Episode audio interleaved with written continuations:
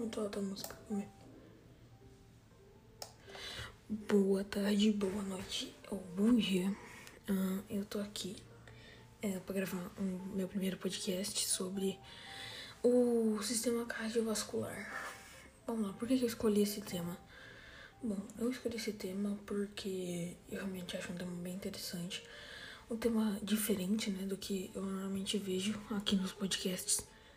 Uh, eu vou falar um pouco sobre o que me interessou nessa matéria, que foi feita na aula de biologia da professora Bruna. Obrigada, Bruna, por me apresentar essa matéria de. de. sistema cardiovascular, né? Eu. a primeira coisa que eu realmente acho importante saber é o que é a pequena e a grande circulação.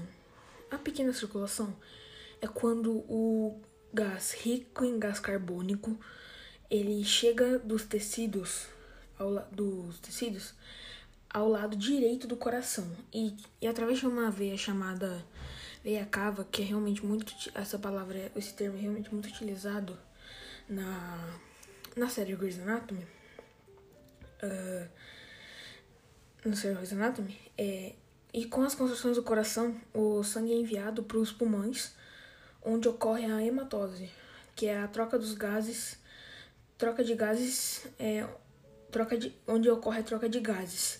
O gás carbônico é eliminado do sangue e o gás oxigênio é absorvido do ar inspirado.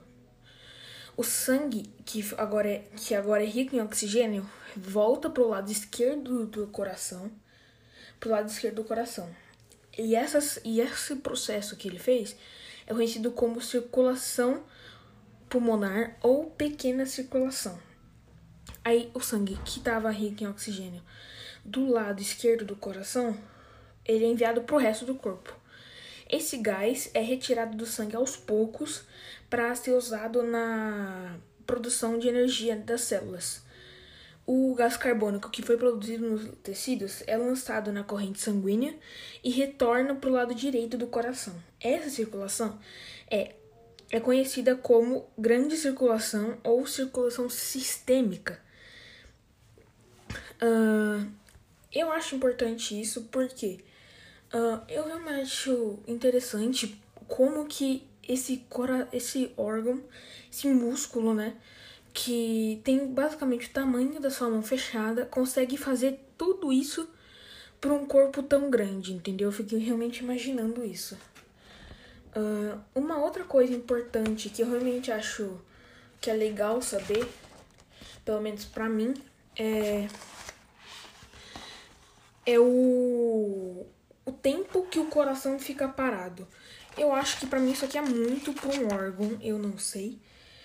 Que é, ele fica 0,4 segun, milissegundos, não, 0,4 segundos, tipo, sem fazer nada, tipo, fica, entendeu? Fica assim, um maior silêncio. Depois ele faz um ruído durante 0,1 segundo Aí vem o silêncio, tipo, que tem um barulhinho assim no fundo, tipo. Ah", mas, tipo, ainda tá muito. Tipo, muito silencioso durante 0,3 segundos. E depois volta para aquele grande silêncio. Então, tipo, fica muito. É. Tum. Tum. Tum. Tum. É tipo isso, entendeu? Eu realmente acho muito interessante. Uh, uma coisa que eu também acho interessante é saber como diferenciar o átrio do ventrículo. Como que você diferencia? Tu pega o coração e corta ali no meio assim, ó. Aí você vai ver um, um, um grande espaço em vazio. O que, que você faz? Você pega e divide ele mais ou menos assim no meio. Não precisa ser exatamente. A parte de cima vai ser o átrio, que é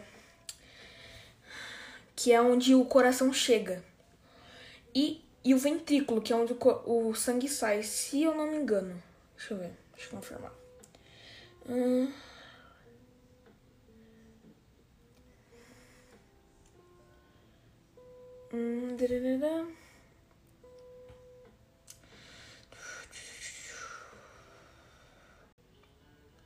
Na verdade, o átrio e o ventrículo é só para diferenciar as veia, as cava, as veia cavas de a veia cava superior da inferior. Uh,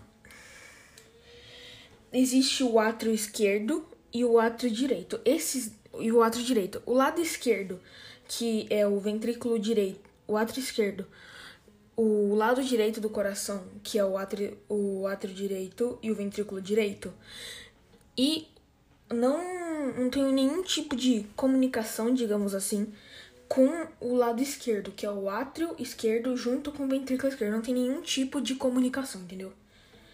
Uh, é, é, o que eu achei interessante nesse capítulo que eu tô agora, que é o capítulo 8 da apostila, foi que ele usou uma música do Alceu Valença para meio que explicar o mais ou menos o, o, movimento. A música, o trecho da música, né? Meu coração tá batendo como quem disse não tem jeito. Zabumba bumba esquisito batendo dentro do meu peito. E ele usa esse zabumba bumba esquisito como um dos subtópicos desse capítulo. Que é o que eu falei lá do grande silêncio, ruído e depois um pequeno silêncio, entendeu? Uh, é basicamente isso. Não tem muito mais o que falar. Uh, mas uma outra coisa inter interessante é que você não pode respirar pela boca, basicamente. Tipo, não ficar só. Entendeu? Você não pode só respirar pela boca. O importante também é você respirar pelo nariz. Eu vou te explicar o porquê que você tem que respirar pelo nariz. Você respira pelo nariz junto porque o nariz ele é meio como um filtro pro, pro seu pulmão. Então quando você inspira o ar, sem soltar ele pela boca, essa é a maneira certa de respirar. Por quê? Porque ele filtra e o ar que, digamos assim, puro sai pela boca, ele sai pela boca, entendeu? E só. E, tipo, ele dá meio que dá uma filtrada em poeira e nessas coisas que estão no ar, entendeu? E essa poeira sai pela sua boca. Uh, se você só respirar pela boca, você vai acabar puxando essa poeira, é, micróbio, bactéria, tudo pela sua boca, entendeu?